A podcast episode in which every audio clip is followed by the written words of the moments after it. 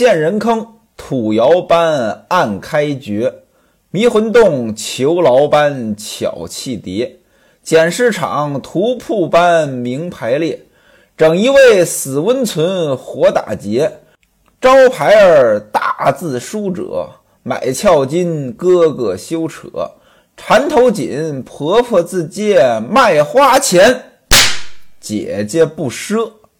前文书正说到西门庆等一众人聚会，轮到花子虚请客。花子虚家里有钱，自然是很丰盛。除了吃的喝的，还请来两个妓女呢来唱歌。原文当中写这两个妓女呢是梨园娇艳，色艺双全。今天呢，咱们也管唱戏的呢叫梨园行。这梨园是怎么回事？唱戏的祖师爷呢是唐明皇，也就是大名鼎鼎的唐玄宗李隆基。他呢特别喜欢这些音律性的东西。在唐朝的皇家园林当中呢，有很多的果园梨园、什么枣园、桑园。这个桃园儿，呃，樱桃园儿，哎，这都是一个果园而已。只不过后来到了李隆基当皇帝的时候呢，他在梨园这边儿，哎，搞了很多的艺术活动，还在这里边呢训练戏班子，而且他亲自教学。啊，你说你这个声音不对，这调门不对，这音律不对，人家。唐玄宗李隆基呢，亲自给你纠正，所以后来呢，就管这些唱戏的，在梨园里边跟着皇帝唱戏的，叫什么呢？叫皇帝梨园弟子。后来推广开，这唱戏的这一个行业就叫梨园行，尊唐明皇为祖师爷。在过去啊，很多的行业呢。都会拉一个名人做祖师爷。您比如说，说书的祖师爷是孔子，这个说相声的祖师爷呢是东方朔。其实孔子和说书有关系吗？东方朔跟说相声有关系吗？没关系，这只不过呢是蹭人家的流量，人家名气大。但是唱戏的尊唐明皇为祖师爷，相对来说呢。比说书的、比说相声的都靠谱一些。这二位呢是边跳边唱，哎，好听又好看。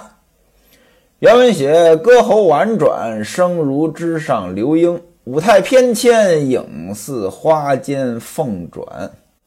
还写着五回明月坠秦楼，歌恶行云遮楚馆。西门庆坐在主位上。一边喝着呢，一边听着，他就好这个呀。前文书咱们说他娶孟玉楼的时候，薛嫂介绍孟玉楼，就说孟玉楼会弹乐琴，西门庆就动心了。所以西门庆呢，您要搁在今天，那肯定也是某个明星的狂热粉丝。喝了一会儿，酒过三巡，歌呢也唱了几首，这两个卖唱的呢。就把乐器放下了，干嘛呀？来敬酒，来磕头，花枝招展的就过来了。当然了，这大伙儿都明白，这是来要小费了。现在叫小费，当年呢叫赏钱，一个意思。很多民间艺人呢，其实都是靠小费活着。您拿说书人，我也是，出去演出有人给小费。那就能多赚几个钱。要是光靠这点演出费呢，其实呢不够用。您各位听我书，您就懂了。哎，给点小费，这是对说书人我莫大的鼓励。当然了，您也别给多了，您也得过日子，是不是？给个十万八万的呢，我也不嫌少。哎呀，这脸皮可够厚的呀！西门庆久在风月场中。本身就是个花钱大手大脚的人，这他能不懂吗？吩咐戴安把钱拿出来，每人赏了二钱银子。这两个人呢，表示感谢。西门庆问花子虚说：“这两个人唱的真好，叫什么名字？”花子虚刚要说话，英伯爵抢过话来说：“哎呀，大官人，您是多忘事啊，这怎么就不认得了呢？这个弹筝的筝，古筝的筝啊。”这个弹筝的是花二哥令翠，您要是经常看古装片儿，哎，经常听到什么令堂啊、令尊啊、令公子啊、令爱呀，哎，这些称呼，这就是表示尊称。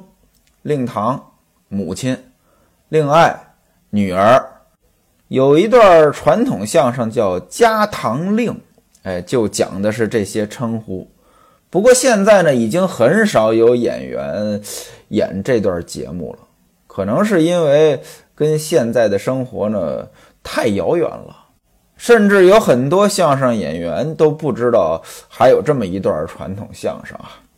那这令翠呢，其实就是包养的妓女，那花二哥包养的妓女勾栏后巷吴银儿啊，这个人叫吴银儿。那这弹琵琶的呢，就是我前些天跟您说的李三妈的女儿李桂清的妹子，小名叫做桂姐。各位啊，桂姐这两个字，不知道您还有没有印象啊？西门庆和花子虚、英伯爵、谢希大等十个人结拜之前，曾有一次。英伯爵来到西门庆家，西门庆问他们这几天在忙活什么。英伯爵说呢，这个院子里，哎，院子就是勾栏妓院啊。院子里边呢，哎，这个李桂姐长大了，长得好看，呃，要找人梳拢。嗯，什么叫找人梳拢啊？其实就是找个主给包养。而且英伯爵呢，当时还撺掇西门庆去殊荣，但是西门庆没接这个茬儿不知道您哪位对这个情节还有印象啊？这是咱们前文书说过的。您看啊，这好的作者呀，他写书啊，对于很多情节、很多人物，他在很早呢就埋下了伏线。你读者读的时候呢，觉得哎有意思。那要是差的作者呢？哎，写到什么情节需要什么人，什么人再出场，这个呢写作手法呢就不高明。您不信，您看金庸先生的作品啊，他很多的人物呢都是提前埋下伏笔的，这样的例子很多啊。学徒我呢就不给您举例了，我斗胆给您举一个反例，也是金庸先生的，就是扫地僧。扫地僧这个人物，在出来之前没有任何的交代，很突兀的出来一个人物，而且这个人物把所有的死局呢都给解决了，这就是写书的败笔。这是什么原因呢？当然了，我也不是金庸先生，我也不知道，我的能力也没办法跟金庸先生比，我只能斗胆的揣测，就是这《天龙八部》这情节。设计到最后编不下去了啊，不能圆满的编下去了。哎，搞这么个人物，解决了所有问题。那当然了，这还不是最败的败笔。您拿《盗墓笔记》来讲，那些情节、那些伏笔、那些引线，夸夸夸，到最后根本就很难圆了。最后的办法是什么呢？就是封笔了。那位说了。你这么说不怕南派三叔来告你吗？我怕，所以呢，这只是我个人的推测啊。到底人家是怎么回事儿？呃，听人家的。英伯爵介绍，这个就是李桂姐，你们家有他的亲姑姑，他的亲姑姑是谁呀？李娇儿。说大官人，哎，这人你怎么能不认识呢？西门庆一听也笑了，哦，原来是他，我六年不见了，不想出落得成个大姑娘了。从这句话呢，您可以看出来，李桂姐呢，就是从小就在勾栏当中长大。李娇儿本就是西门庆从勾栏妓院当中取出来的。您注意啊，这叫取出来。要正常的娶良家妇女呢，这叫娶过门、娶进门。从妓院当中，这才叫取出来。所以有那个相声，呃，拴娃娃，呃，其中呢两口子对话：“安人呀，安人，哎，安人就是员外的老婆。员外问安人：安人呀，安人，我把你取出来多少年了？这个呢，就是一句骂人的话。”因为逗哏的说安人和员外是那个捧哏的妈妈和爸爸呀，其实呢，这是一个侮辱性的骂人的话。这在旧社会您就可以当个包袱来使，但是到现在再这么说就没意思了。为什么呢？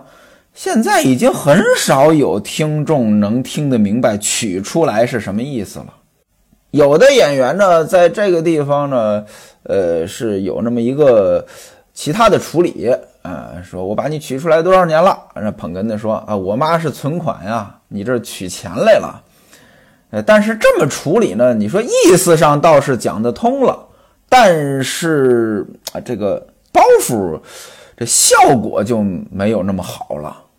经常有人问我说，你们这些段子都得自己写吧？其实他也不叫自己写。但也不叫没有创作，用我们的话说呢，一遍拆洗一遍新。虽然说是同一个段子，但是呢，每一次演出呢都要重新琢磨过。就像刚才取出来这个，那现在你就不能这么演。不过这里边的逻辑、道理、框架，这是可以借鉴的。西门庆这么一夸李桂姐，那李桂姐会来事儿啊。你想想他干什么的呀？就上来是频频的劝酒，劝酒的词儿呢说的也好。西门庆就问了，说你们家李三妈，你的李三妈和你姐姐桂清在家里忙活什么呢？怎么不来我家看看你姑姑？桂姐说呢，我妈去年病了一场。啊，到现在呢，这个腿脚呢还不太好使，要出门呢只能有人扶着。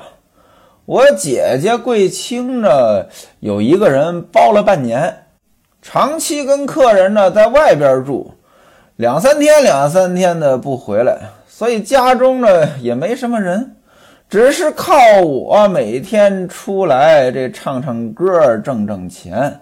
哎呀，太累了！我经常呢也想到您那边呢去看看姑姑，只是呢实在是没时间。您怎么也不到我们家去看看呀？另外，您也放姑姑到我们家去看看妈妈也好啊。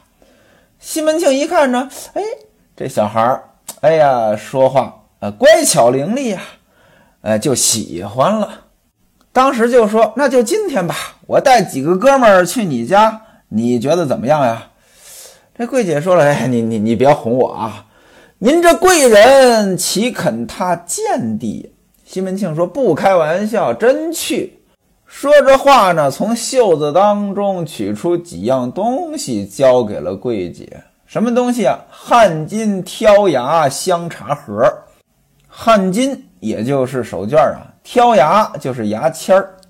香茶盒就不用多解释了，西门庆准是随身带着茶叶，现在也有啊。有些人讲究，出去在哪儿吃饭呀，或者在哪儿聊天啊，他不喝那个店里的茶叶，嫌那个次，自己带自己爱喝的好茶叶。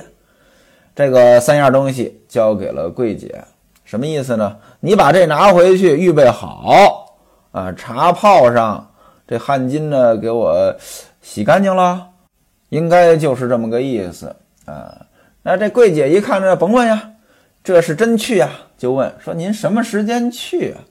我呢，先让下人呢到家去呢，先说一声，做个预备。西门庆说呢：“说这个席，今天这个局，咱们散了呢，咱们一块儿去。大概在天黑的时候，原文写。”掌灯人散时分，哎，天黑了要点灯了，哎，这个时间，西门庆带着英伯爵、谢希大和桂姐一起，就到勾栏当中进了李家。您看啊，也不回家了，哎，直接就去逛窑子了。到了勾栏的门口，哎，李桂清在家，啊，直接给迎接进来。双方见礼，把老妈呢请出来拜见。老妈呢，就是李三妈宝二娘，呃，原文写前婆啊，这个果然是残了，扶拐而出，半边的胳膊呢也是动弹不得。见了西门庆呢，还是道了个万福，连忙就说：“哎呀，天啊天啊，姐夫这大贵人呀，哪阵风把你刮到这里来了？”那位说：“怎么叫姐夫呢？”这指着孩子叫呢。西门庆是李娇儿的老公，李娇儿呢是这家里边的大姐呀。啊，那就是西门庆就是大姐夫呀。西门庆也客气道：“说这不一向忙嘛，没时间，所以呢，妈妈休怪。”宝二娘呢又跟英伯爵、谢希大两个人说：“说你们二位最近也不来走走。”英伯爵说：“实在是没时间呀，这不正好今天在花家呢，我们吃饭喝酒，遇见了桂姐，因此呢，和西门大爷呢一块儿呢，就把桂姐送回来了。你快上酒来，我们几个人呢痛饮几杯。”老鸨子让这三个人呢在上手做了，啊，让上茶。另外呢。呃，这个把这个桌子呢擦干净了，收拾酒菜。不大一会儿，把这灯呢也点上了，一桌子酒菜呢也摆齐了。桂姐呢在房中呢重新化了化妆打扮，在旁边陪坐。姐妹二人招呼着客人呢，这就开始喝了。那您想来这个地方，那肯定就是来玩了呀。呃，无非就是吃喝嫖赌呗。姐妹二人呢，各唱了一套曲儿，好吃歌，戏腰舞，旷世青春莫虚度。西门庆呢，听完之后，就跟桂清说：“呃，说呢，你们姐俩都在，我早就听说啊，桂姐善舞能歌南曲，就是南曲唱得好。”那位说南曲是什么东西呢？西门庆他们所在的地方呢是清河县，属于今天的河北，当时的山东。嗯，这是北方呀。这北方的曲子呢，虽然也有各地的方言，但它有一个好处，七七八八能听懂。您说山西话、陕西话、东北话、山东话、河北话，这个。虽然音调不太一样，但都听得懂。但到南方就不一样了。我们北方人到了南方听南方人说话，那跟听外语呢差不多。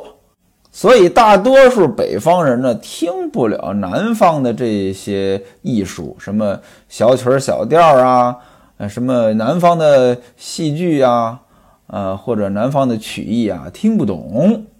曾经在上海有一次啊，这天津市曲艺团到上海来访问，跟这个上海评弹团，这个两个做艺术交流吧，而且有有一场演出，哎，北方的演员，哎，甭管是唱曲儿啊，还是说相声呀，这个都听得我都听得懂。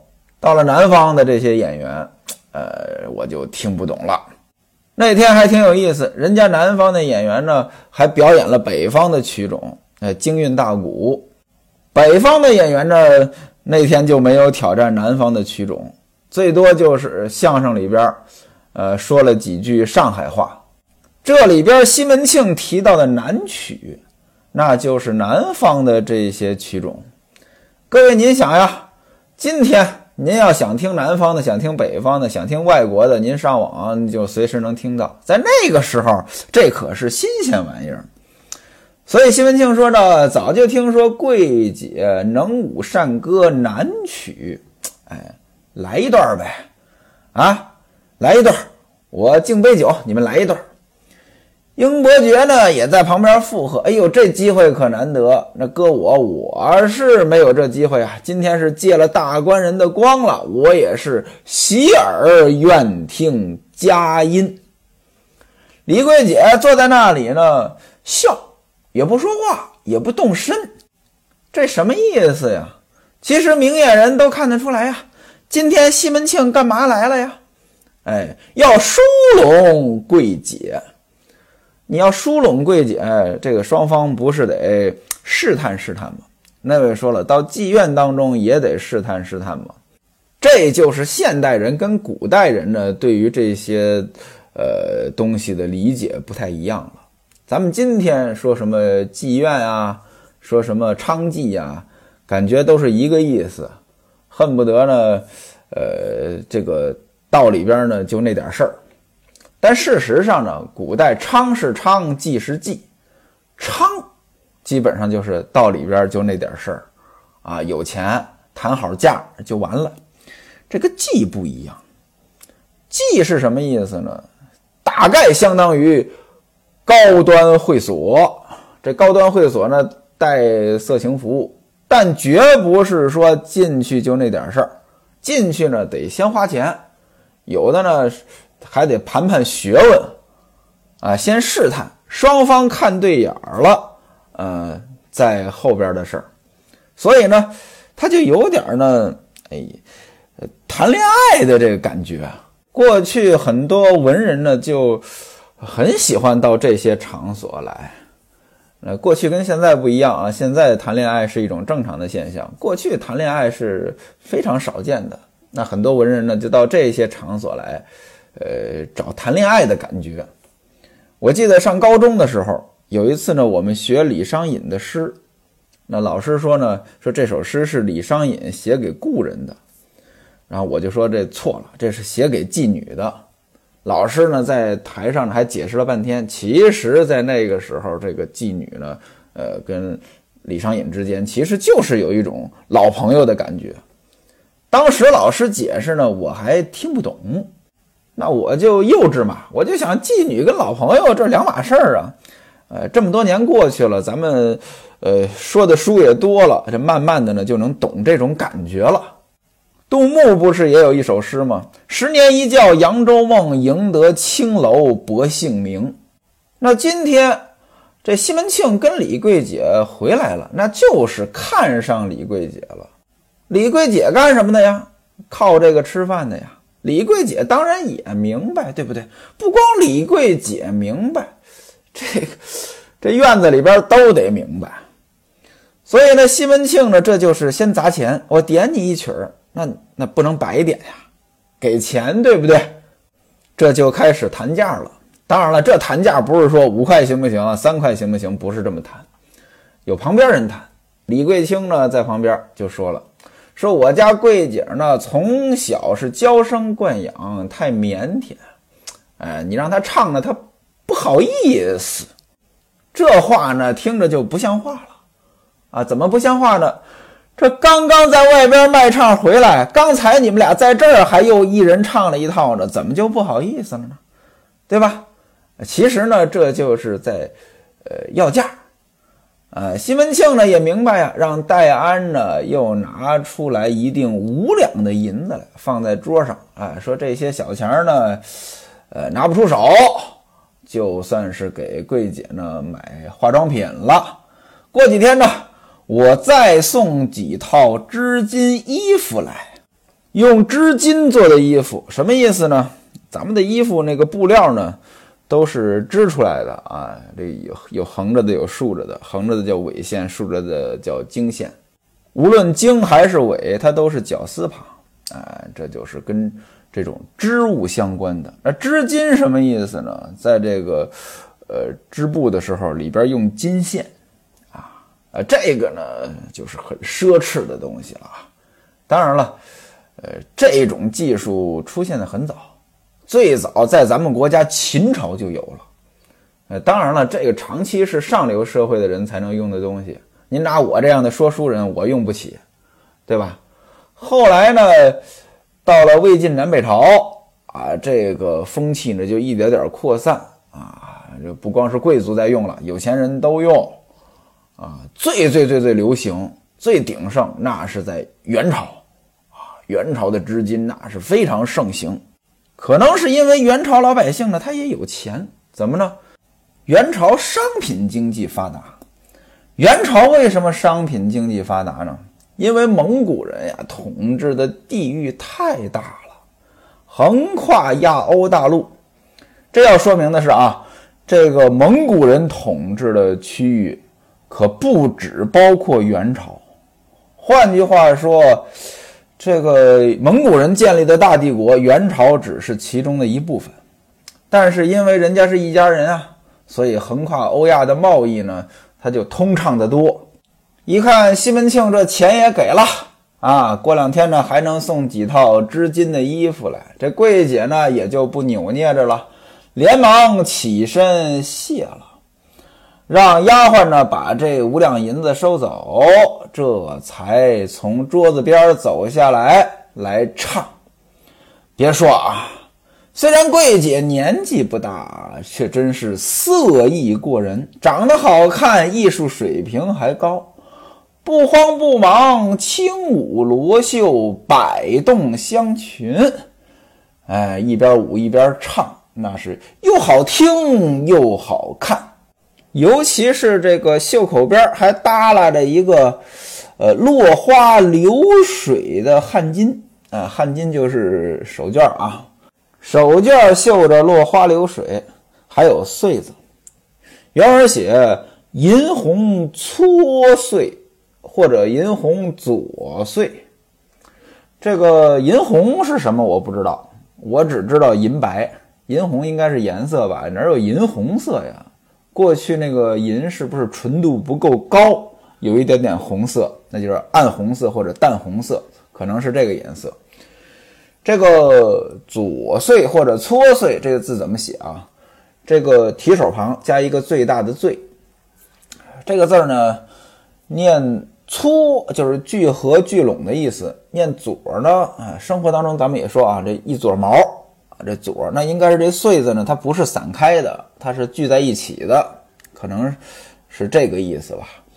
这一开口唱的就是南曲，南方的曲目，南方的曲调，南方的语言，那唱的好听。